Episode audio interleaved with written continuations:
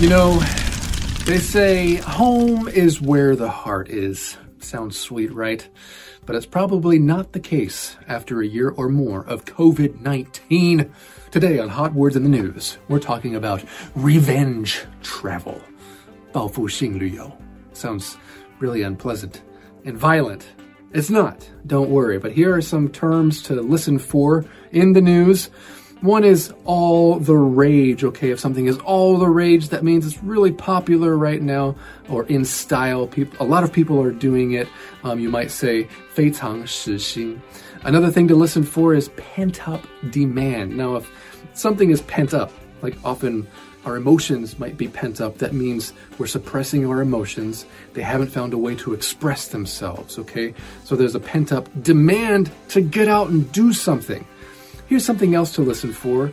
On the rise, okay, 现在在成长, okay, it's increasing, it's getting more popular. The last one to listen for is bucket list.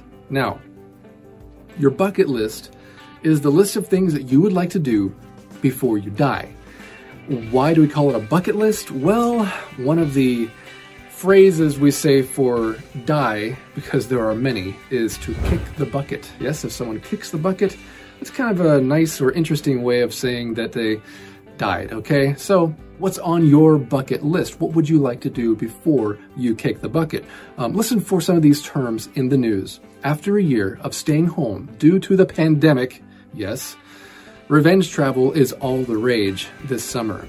As countries are relaxing their COVID 19 restrictions, people are releasing their pent up demand for travel. That's understandable. Luxury travel is also on the rise as more people take bucket list trips. All right, well, goodness, it sounds like it could be either really awesome or really crowded. That's all for today's Hot Words in the News.